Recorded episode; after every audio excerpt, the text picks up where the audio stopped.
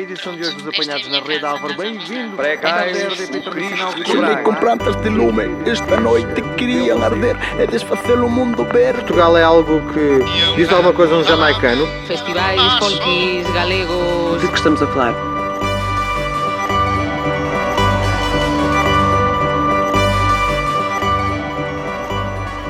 Benvindos a un novo capítulo do podcast O Centro na súa versión de entrevistas. Aos poucos avanzamos na nosa intención de continuar tendendo pontes entre Portugal e a Galiza.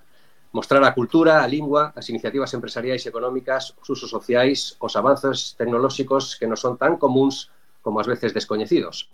Hoxe falamos do que é presente, mas até hai ben pouco considerábamos ficción científica. Falamos neste podcast o Centro da Inteligencia Artificial non vos asustedes porque con certeza que os nosos convidados de hoxe o profesor galego Alejandro Pazos da Universidade da Coruña e o profesor portugués José Luis Oliveira da Universidade de Aveiro conseguirán que todos saibamos de verdade que de vez que é iso que a moitos anos a filmes ou a romances o asunto da inteligencia artificial.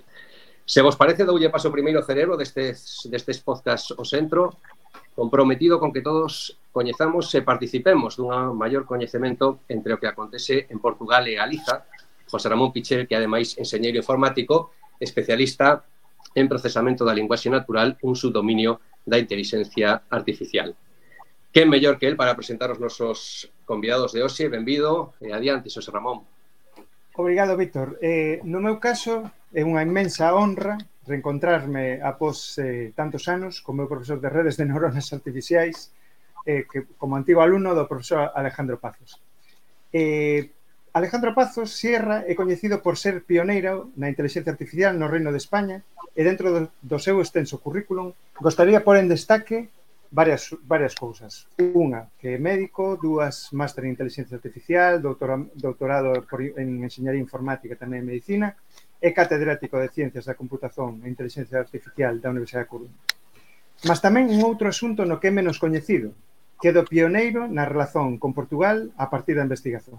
Unha persoa que viu antes de moitos outros a imensa vantaxe lingüística que nos galegos temos e cuán pouco aproveitamos dela. Profesor Pazos, benvido. Verdadeiro placer estar aquí convosco. E, e bueno, o que teño que decir é que o que o que tes dito sei que sale do corazón e sei que sale do cariño que, que me gardas de tantos anos de, de, de termos conocido, pero que eh, sempre é unha honra que un antigo alumno pois poida falar non del todo mal, de un non, con que non falen do todo mal, xa é unha cousa moi importante. Pois, E no caso do, do, do profesor Xosé Luis Oliveira, ele é profesor asociado da Universidade de Aveiro, no Departamento de Electrónica, Telecomunicacións e Informático, Informática, o DETI, e por, por concretizar un pouquiño o seu currículum, dizer que durante os últimos 10 anos ten investigado na bioinformática e na informática biomédica, tendo estado durante os últimos 20 anos envolvido en diferentes programas europeos. Os seus principais intereses de investigación son recuperación de información, abstracción de información, integración de dados biomédicos e descoberta de, de. Por último, é coordenador do Grupo de Informática da Universidade de Aveiro. Profesor Oliveira, un grande prazer. Muito obrigado, é também muito prazer meu estar aqui convosco, especialmente com Alexandre Passos, que já conheço há muitos, muitos anos, e é sempre com muito gosto que, que nos encontramos. Bueno, pois unha vez feitas as eh, presentacións, saben vostedes que non son un amplio currículum profesional, senón tamén persoal, con amizade de por medio. Se me permitides, como ignorante na materia, gustaríame saber como lles explicaríades aos nosos avós o que é a inteligencia artificial.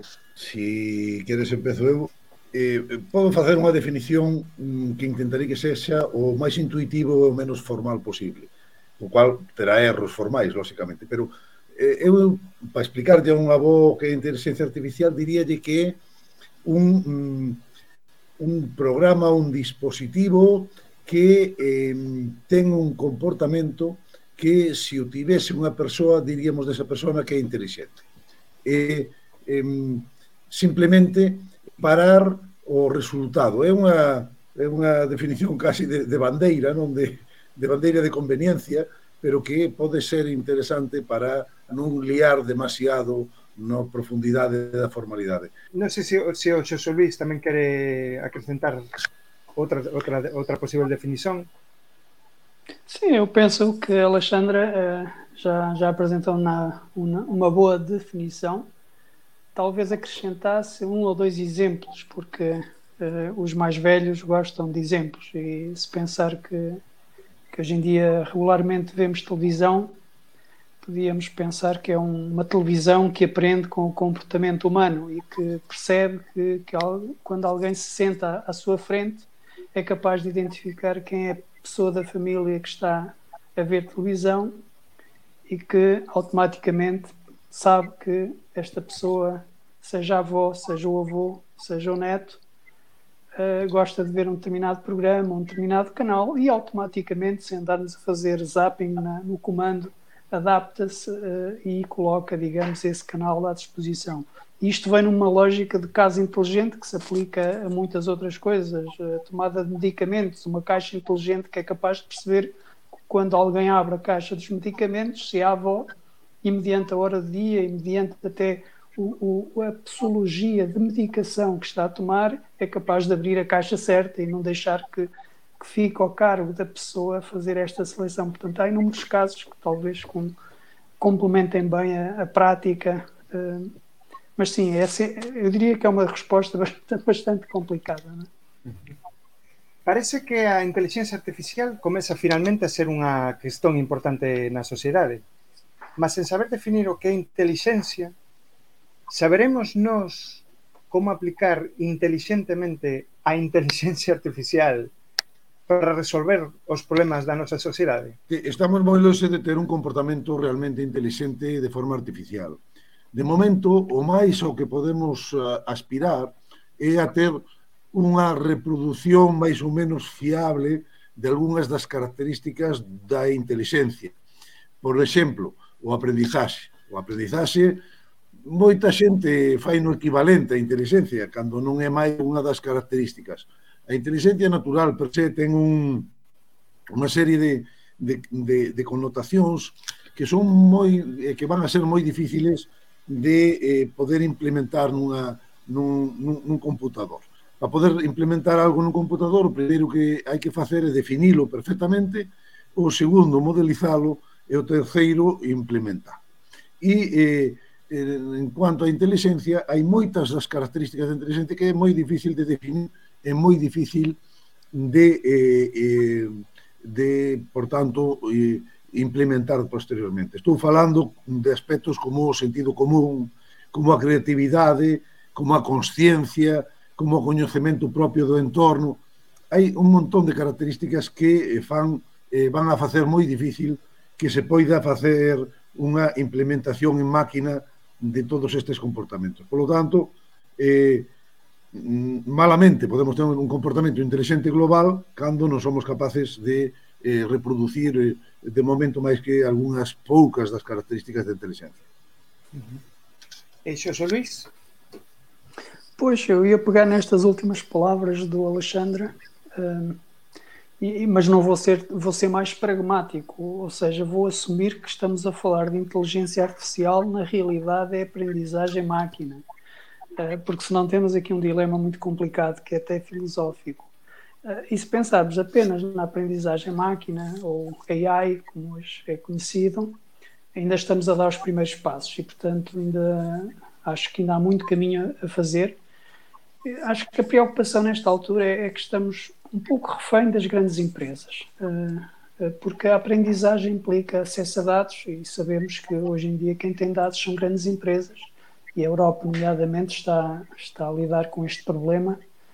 Uh, curiosamente, hoje, a Comissária Europeia para a Concorrência, Margrethe Vestager, Vestager está a participar nos Estados Unidos nas primeiras conversações bilaterais entre a União Europeia e os Estados Unidos num Conselho para o Comércio e Tecnologia. E o objetivo é, é encontrar entre Europa e os Estados Unidos um alinhamento nestas matérias, não só na inteligência artificial, mas comércio e tecnologia. Obviamente que a inteligência artificial é um dos aspectos importantes e que tem a ver com esta luta que a Europa tem tido nos últimos anos de, de garantir que não ficamos reféns de dos dados. Portanto, aqui o, o Regulamento Geral para a Proteção de Dados apareceu também neste contexto. Portanto, há aqui riscos muito grandes dos cidadãos, de certa maneira, serem alienados e, não, e deixarem de ter controle, nem saber como é que podem recuperar esse controle. Vos estades os dous moito relacionados co, co tema da, da saúde, da, da inteligencia artificial aplicado ao dominio da saúde. E, e a pandemia da, da COVID mostrou estes dous anos que os servizos de saúde son esenciais, unha, un adxetivo que, que esquecéramos polo camiño. Eh, que contribúe a vosa investigación en materia de inteligencia artificial no dominio da saúde para mellorar estes servizos? Nos, desde o primer momento, desde marzo de, de dous anos, que eh, contactou co noso grupo o, o xerente da área hospitalaria de Coruña, eh, CE, eh, porque Mm, estaba moi preocupado, como todo o mundo, de eh, ter colapsado o hospital, sobre todo na parte da, das camas UCI, e tampouco non se sabía, incluso no, no resto das, dos ingresos, se se colapsaría o hospital polos enfermos eh, COVID. E nos, mm, tan pronto empezou a pandemia, empezamos a, a xogar, mm, por decirlo de algún xeito, cos datos, intentar facer predicións, E eh, a miña resposta foi a seguinte, Luís, se me das os datos que está dando o Simón pola televisión, non che vou a poder dar nada, porque son datos preñados de intereses económicos, de intereses políticos, e o único que fan é perturbar o resultado que poidamos obter. De eh, eu estamos agora todo o mundo fala do Big Data, eu chamolle o Big Bad Data, porque son moi malos casi todos os datos que dos que dispoñemos. Eh, Xosé Luís? Sim, no nosso grupo tem trabalhado nos últimos anos uh, na área da saúde a aplicação de técnicas de aprendizagem e uh, aprendizagem máquina, nomeadamente a área de imagem. Relacionado mais com o Covid, uh, temos um projeto nacional que está agora a terminar, onde resolvemos constrangimentos no fluxo de trabalho, nomeadamente desde a testagem eh, do, do Covid-19 até à sequenciação por PCR, e portanto criámos uma plataforma digital para, para a gestão deste workflow, com recolha de dados de pacientes, o processamento das amostras, eh, e um, um aspecto muito crítico foi a integração com o Serviço Nacional de Vigilância, Portanto, foi um projeto com algum sucesso. Em paralelo com este projeto, uma, uma das equipas do projeto desenvolveu um método inovador para testes via saliva apenas. A nível europeu, estamos a trabalhar num, num consórcio alargado que, eh, designado por EDEN, e que permitiu também fazer um conjunto de estudos a nível europeu, com múltiplos centros, porque tem a capacidade de analisar dados de múltiplos hospitais. Usamos um formato comum de dados e isto teve algum impacto na avaliação rápida de alguns tratamentos, de ver o impacto de, de tratamentos das vacinas. Portanto, houve um conjunto alargado de, de, resultados científicos, muitos deles liderados pela Universidade de Oxford, que foram possíveis graças, graças a esta rede uh, europeia. Tivemos un problema, un corte da conexión con Alejandro Pazos xusto no momento en que estaba a dicir unha cousa que eu creo que é moi importante, non? A inteligencia artificial basease nos datos e que os datos, en moitos casos, dos que se dispoñen son malos e mesmo deixabas caer, incluso no caso do COVID, eh, manipulados ou, a, ou que se contan atendendo a determinados intereses. Podes profundizar un pouquiño máis neso, Alejandro, porque se cortou. Sí, bueno, eh, eu estou, estou a falar desde, non son político, pero sí que me tocou bregar con datos políticos e máis con datos eh, reais.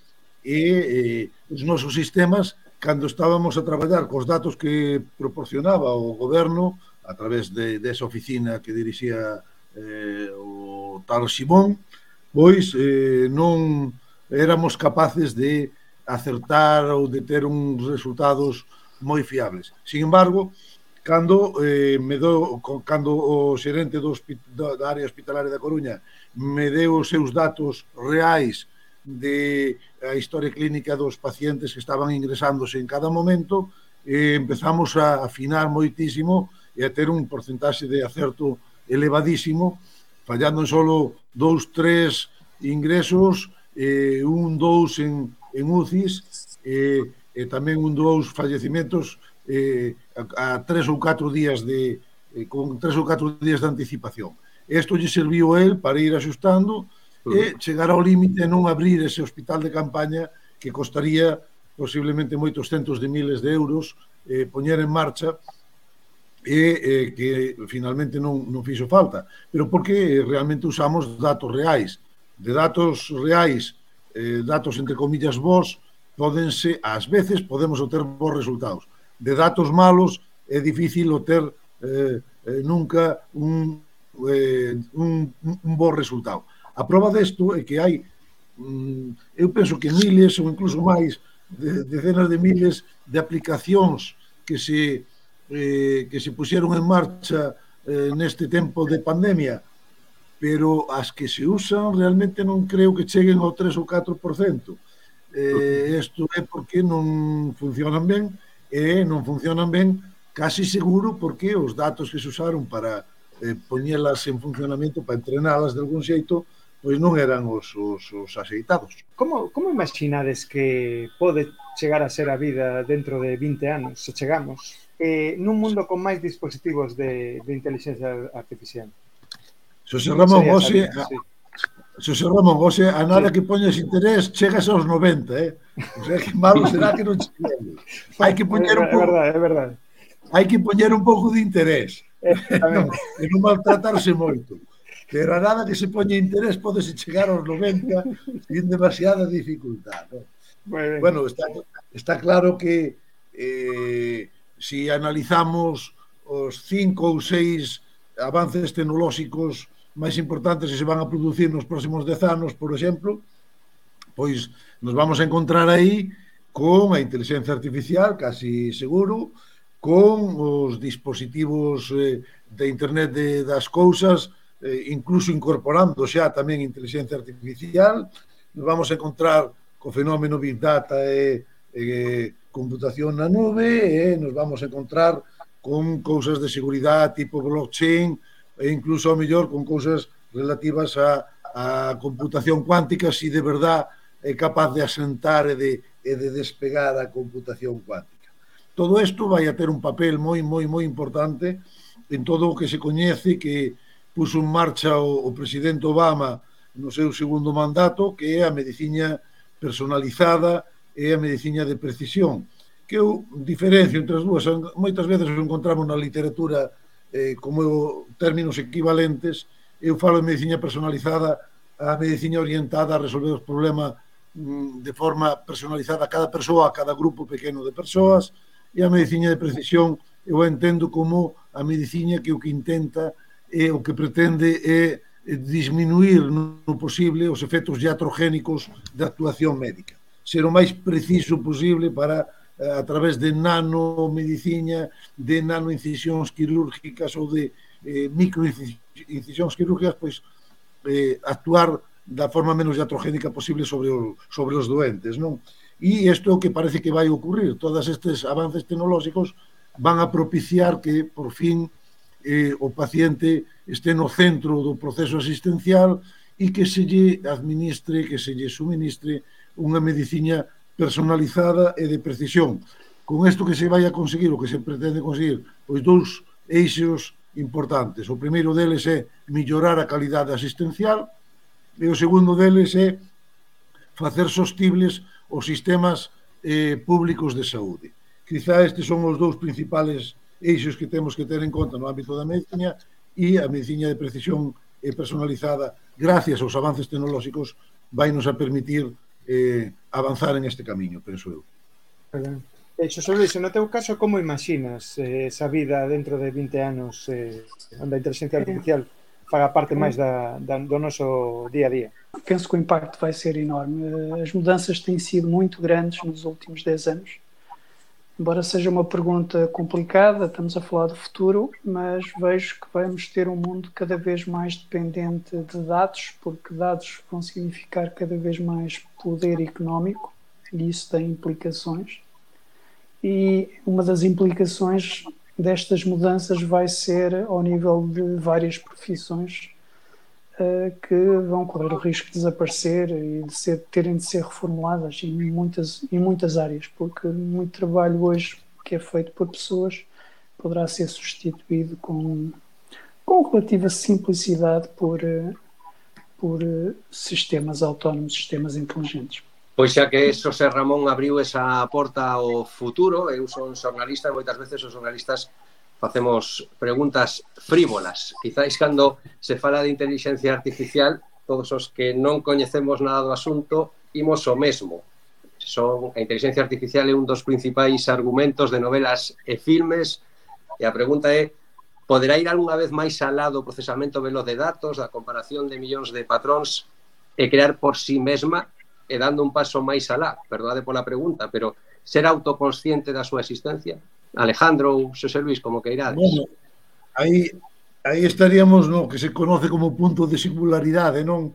Donde xa eh, os sistemas inteligentes serían capaces de desenvolver e de mellorar os sistemas inteligentes que se foran a construir entrar nunha especie de bucle infinito de en no que o, os humanos quedaríamos desplazados, non? Eu non son deste pensamento, eu penso que a inteligencia artificial como outras moitas cousas ao longo da historia da humanidade, o que é, é unha ferramenta, é unha ferramenta moi importante para eh, que eh, a calidade de vida das persoas sea cada vez mellor. E así ha de ser. E ese ha de ser o, o objetivo. Pero como toda ferramenta, sempre hai dous usos, un uso para o ben e un uso para para a maldade, non? E entonces, eh, por un lado, eh, a inteligencia artificial é unha ferramenta que vai a ser moi útil á humanidade para mellorar todos os nosos aspectos e toda a nosa calidade de vida, pero tamén, por outra parte, é unha ferramenta moi importante que nos pode facer moito dano polo que ten que ver co control da nosa vida, que, co, ca pérdida da nosa privacidade, ca, a, a mí molestame bastante cando eh, abro o teléfono eh, me empezan a chegar eh, eh, ofertas de tendas próximas á última que visitei, non? Sairei a donde queira, non, non, non a donde ti queiras que eu vaya, non? Bueno, pois, eh, con isto como con, tan pronto eh, se faga un uso espurio dos, dos nosos datos, eh, pois eh, é un problema para nós, E a realidade é que a partir dos datos de cada un, alguén pode xerar conocimiento e este coñecemento podes usar para ben ou podes usar para mal. Mira o caso do radar COVID ese que se fixo que depois tuvo, foi un fracaso, porque a xente non usou, porque te imagínate que esa base de dados eh, que se construiría oh, se todos usásemos o radar COVID, que yo pasasen a unha compañía de seguros médicos. Pois seguramente o, o que tú o que tivo a enfermedade a próxima vez que vaya a actualizar o seu seguro ou subiríanlle a prima ou non lle farían directamente. E, bueno, pois todas estas cousas temos que facer pensar que hai que ser moi precavido e hai que ter moito cuidado con estas ferramentas que son moi potentes para o ben e máis para o mal. José Luis, cal é a tua opinión ao, ao respecto? Sí. Eu, eu, concordo, eu acho que, e espero bem que, que, continuemos assim. Já agora, curiosamente, hoje existe uma, uma, uma subárea da, da, da, aprendizagem máquina que, que são a geração de automática. Uhum. Uh, e que permite fazer coisas como, como criar fotografias, digamos, automaticamente, de pessoas, gerar caras de pessoas. Uh, e, e esta, esta, esta tendência tem vindo a crescer, mas uma coisa é fazer uh, isto através de conhecimento prévio, outra coisa é fazer este tipo de criação uh, fora da caixa. Portanto, o conceito de criatividade, de emotividade, obviamente, nunca vai estar presente nos algoritmos. E ainda bem que para nós, porque senão penso que seria uma tragédia para, para a raça humana. Eh, esto, esto xa que falábamos antes de, de dos, dos, dos big, big Bang Data, do, do datos así máis eh, con outro tipo de intereses, ve, ven esta pregunta. Eh, será que algunha vez veremos un primeiro ministro ou unha primeira ministra e un consello de ministros ou ministras en cualquier goberno do mundo artificialmente intelixentes? Eu se é para España firmo ora. eh, posiblemente, posiblemente nos fora bastante millor, aínda que non fora un sistema artificial inteligente premium, aínda que fora o normal. non, non moito mellor. E, xa en serio, eh, aínda estamos moi lonxe de poder o ter, como dixen antes, sistemas artificiais verdadeiramente inteligentes. Non? Eh, si serán moi útiles, como decía tamén antes, para axudar na toma de decisións, serán uns, unhas ferramentas que poden utilizar os políticos para tomar decisións dun xeito máis razoable eh, se a razón fora o seu objetivo, cousa que dúbido moito. Pero eh, eh, a capacidade de predicir, de clasificar, de diagnosticar destes sistemas podería lle facer eh, un favor importante aos políticos para despois eles tomar a, a decisión axeitada. Eh, uh, já temos moedas digitais por isso, pensar em, em ter governos digitais e inteligentes uh, ou com inteligência artificial parece não é tão longe como isso. Uh, talvez fossem menos imunes a, a tendências e pressões eleitoralistas. Mas se quisermos refletir um pouco mais, eu não sei se estamos tão longe disto. Não sei como é que o governo espanhol ou o governo português, não sei, mas imagino quando querem lançar uma nova medida, não sei até que ponto é que eles já não usam uh, sistemas uh, periciais para perceber o impacto disto nas populações e também no nível de satisfação. E, portanto, já há muita informação que serve de base a decisões políticas que está a ser usada, na, que seguramente. Pois, xa falamos antes un pouquiño, pero eh, sí que nos interesa o tema da relación entre eh, a ética e a inteligencia artificial, non é? Que, que, dizer, que, que problemas éticos pensades que levanta a utilización da inteligencia artificial eh, especialmente eh, eh, no vosso o campo que máis dominades que é o campo da saúde? Quais son os principais problemas éticos? Bueno, a, a, a ética na inteligencia artificial é un, é un dos principais problemas a, actuais e é unha das cousas a que se está prestando máis atención, non? estamos a falar moito últimamente en todos os ámbitos da eh, da ética e máis da explicabilidade dos resultados da inteligencia artificial, porque recorda das clases de redes de neuronas artificiales que eran unhas black box donde era moi difícil explicar eh, o sistema era tiña moi difícil explicar porque chegaba a esa conclusión. Eh, funcionaban ben, pero era difícil porque, claro, Si o, o, o coñecemento reside nas, nas, na matriz de conexións entre os elementos, é difícil explicar que cambiou dun valor 0,32 ou 0,44 e que por eso xa nos dá ese resultado. Non, non, non, non vai a ser doado de, de entender pola xente. entonces eh, en día está, está vendo moitos moitos esforzos nesta liña. Eu sei eh, que está a punto de salir unha nova normativa da Unión Europea, xa hai un borrador eh, relativo aos sistemas inteligentes, a inteligencia artificial, e, eh, bueno, pois, eh, eu botei un ollo parece bastante razoable o que se está plantexando, pero poñerlle portas ao campo é realmente complicado.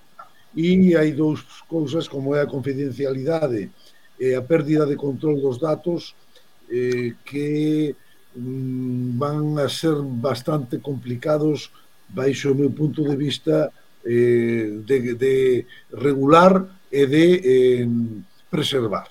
Eh, por tanto, eh, hai que facer, penso que todo esforzo que se faga nesta liña é importante e ademais está o aspecto social, non?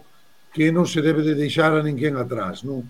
E que esa, eso que plantexaba José Luis da reunión dos responsables da Unión Europea cos americanos é porque colleron medo aos chinos. entonces están a ver se, se fan alianzas Europa con Estados Unidos, etc.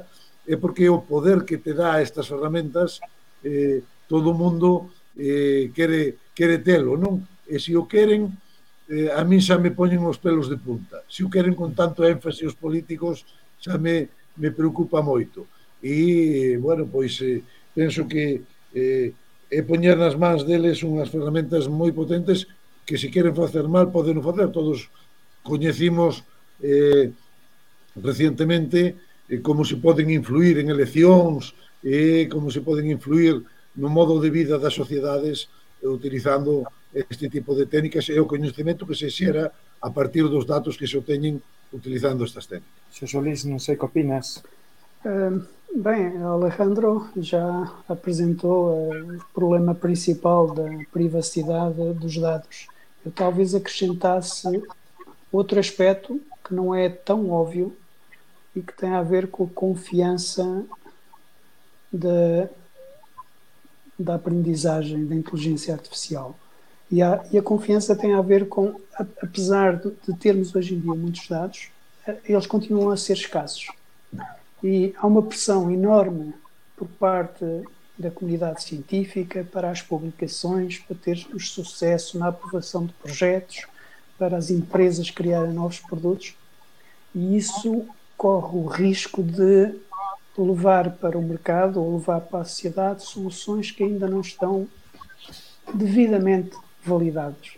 E, portanto, é um risco que corremos e, e, obviamente, na área de saúde isso tem um impacto enorme no diagnóstico. Portanto, é preciso que, que ganhamos confiança, investigadores, a sociedade, um, quem trabalha na área da saúde, para que, de facto, isto não não seja um revés e que, digamos, passe de, um, de uma ideia muito boa, uma ideia excelente, para uma ideia que tem muitas ameaças. Uhum. Bom, esta, esta pergunta é para, para ti, Alejandro. Eh, que, bom, és, és un dos pioneiros non só na aplicación da inteligencia artificial á saúde, vamos, sen ninguna dúbida, mas tamén en non ver a fronteira lingüística cultural no tema da, da investigación entre Galiza e Portugal. Eh, pensas que esta relación está a mellorar eh, e irá a mellorar nos próximos anos? Eu o, o que se pode dicir que nin, nin investigación nin ninguna outra cousa.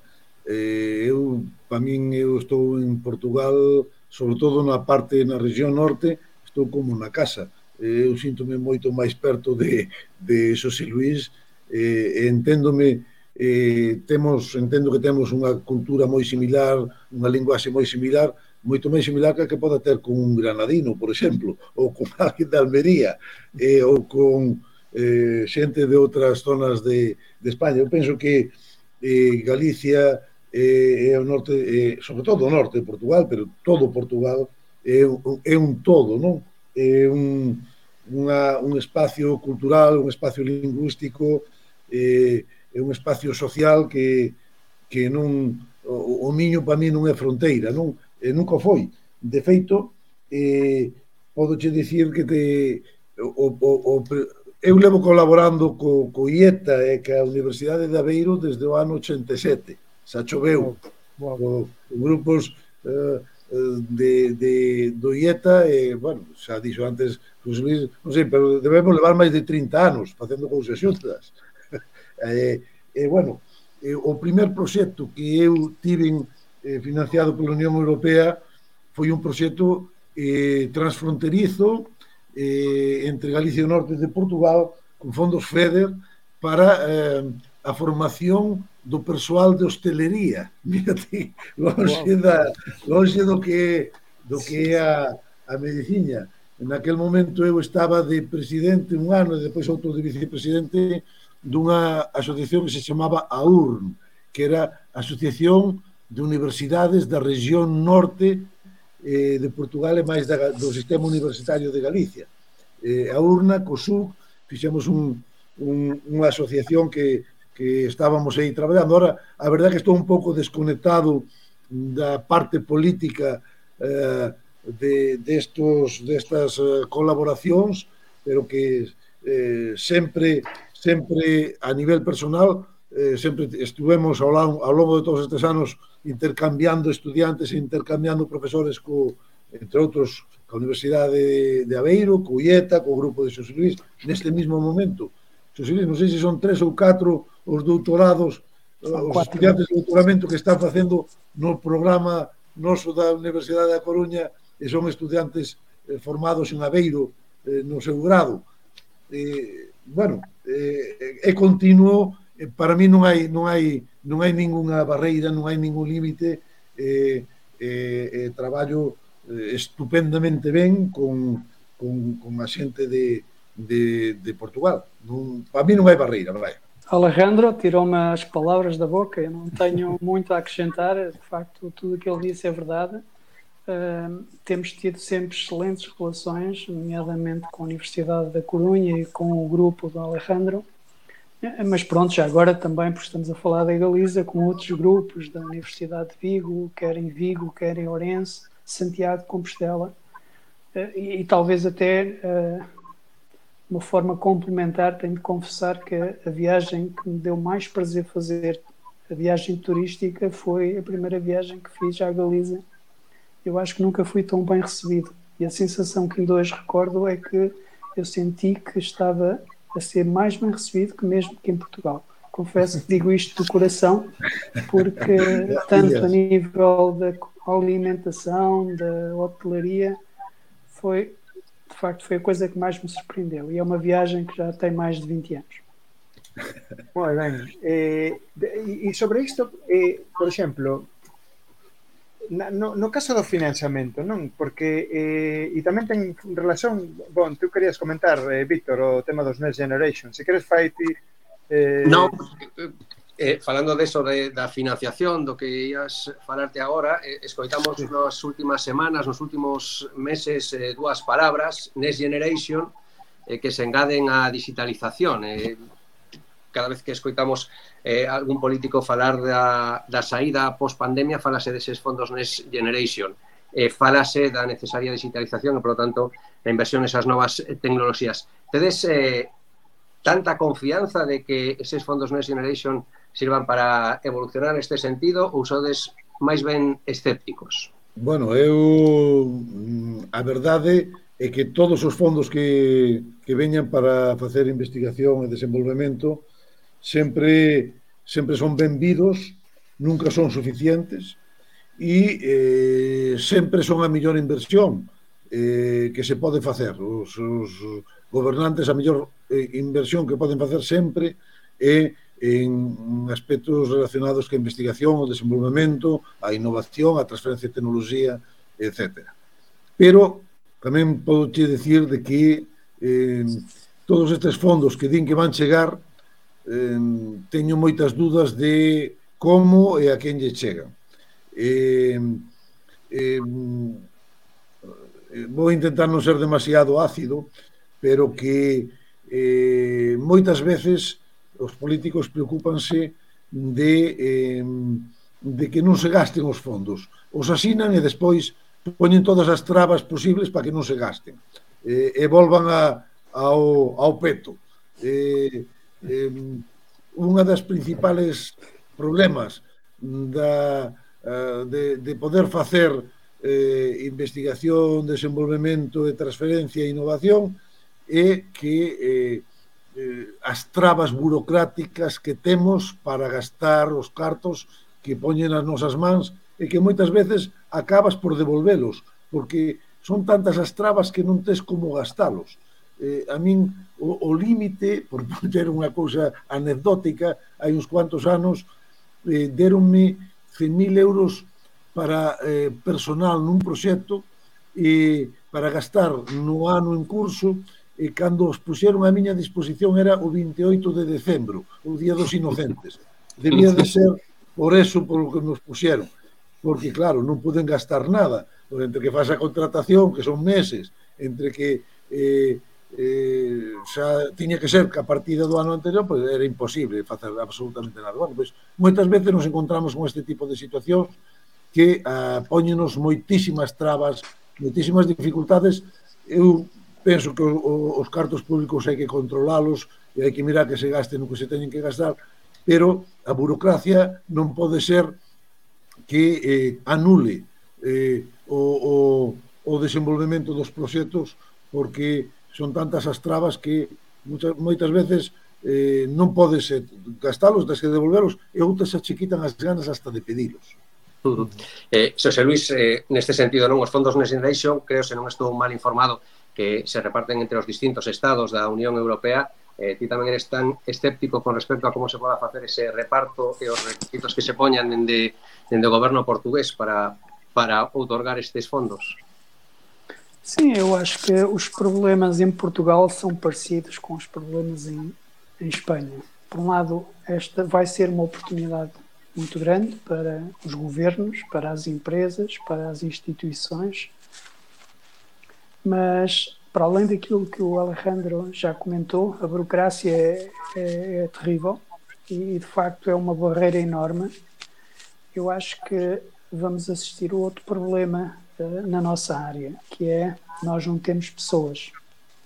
E, portanto, não adianta ter um milhão ou dois milhões de financiamento para recursos humanos, porque depois não há recursos humanos qualificados. E, portanto, eu penso que os próximos quatro anos vão ser muito complicados, porque se já, não já tínhamos esta limitação no, no passado, uh, com os projetos cada vez mais digitais em todas as áreas, uh, isto vai ser um problema cada vez maior. Concordo então, completamente co José Luís e ese é un dos principales problemas que vamos ter, que xa estamos tendo, para reter nos grupos de investigación aos, os eh, máis cualificados dos, dos enseñeiros informáticos vai ser moito complicado nos próximos anos. Bon, e por último, eh, bon, eh, o ano pasado, penso, eh, comezouse a falar moito a serio da, de que desde o goberno de portugués eh, ia ser unha prioridade a ligación ferroviaria eh, con Vigo, Santiago, Coruña, co, digamos, coa Galiza, mas eh, sobre todo nese eixo, colocando unha ligazón entre Coruña e Lisboa, basicamente. Eh, entón, eh, eh, está, pensades que galegos e portugueses estamos conectados a usar o carro para todo, para baixar até Portugal e, e por, os, desde Portugal usar o carro sempre para subir a Galiza ou que esta esta este este convoio que vai haber entre Galiza e Portugal eh, ten moito sentido e eh, especialmente tamén para e tamén para para a investigación. Todo toda vía de comunicación eh, é eso, unha vía de comunicación, acerca a xente e acerca a comunicación da xente. Un camiño de ferro con convoios eh, con frecuencias a, eh, vaga redundancia frecuentes eh, sería fantástico. Eh, si eu desde a Coruña me podo poñer en unha hora en Porto, eh, si me dá chollo Xosé Luís, eu marcho para Porto mañán. non, non demoro ao pasado. eh, porque me encanta a cidade e, eh, bueno, pois eh, eu penso que, lóxicamente, todo, toda, toda comunicación que se poda facer non estamos suficientemente longe como para que sea eficiente a, a, a comunicación por, por avión, eh, polo aire, pero eh, unha comunicación por camiño de ferro sería fantástico, fantástico. E José Luís, non sei se Sim, queres... eu, eu tamén repito tudo o que foi dito polo Alejandro, acho que as ligações transfronteiriças e todas as vias de comunicação têm um papel fundamental no desenvolvimento. Basta ver, se pensarmos o que é que era Espanha e Portugal há 40 anos, e o que é que são estes dois países atualmente, graças às autoestradas, às autopistas, elas tiveram um impacto enorme. Aproximaram as pessoas, aproximaram as cidades, as localidades, criaram novos negócios. Eu diria que alteraram radicalmente a sociedade que temos hoje. E, portanto, neste contexto, ter uma ligação ferroviária de alta velocidade, ou digamos de, de boa velocidade, digamos assim, bem melhor do que aquela que temos hoje, eu diria que é um investimento estratégico e que temos de ver para além do, do dia presente, que às vezes temos essa dificuldade, começamos a pensar, então, mas quantas pessoas é que vêm da Corunha para Aveiro ou da Corunha para o Porto, e podem ser meia dúzia, mas a verdade é que a existência destas vias abrem caminhos a novas oportunidades e, e, e temos de pensar no futuro. Eu acho que sou um adepto fervoroso desta, destas comunicações. Pois deste xeito eu creo que rematamos, ademais porque o profesor Alejandro Pazos ten que marchar correndo a dar unha, unha conferencia. Sen dúbida que foi todo un placer estar co profesor José Luis eh, Oliveira dende Portugal, co profesor Alejandro Pazos dende aquí de Galicia. é un placer escoitar estes amantes da Galiza, amantes de Portugal e eh, pioneiros tamén no asunto tan destacado de que tanto se está a falar nestes tempos como a inteligencia artificial. Moito obrigado aos dous, moito obrigado tamén a ti, José Ramón, por facer, por ser alma mater deste podcast que tenta ligar a Galiza co norte de Portugal. Moitas gracias, obrigado. Obrigado, obrigado gracias. un abrazo. Saludos a todos, un abrazo moi fuerte. Álvaro, última pergunta. Quais são os seus planos de vida?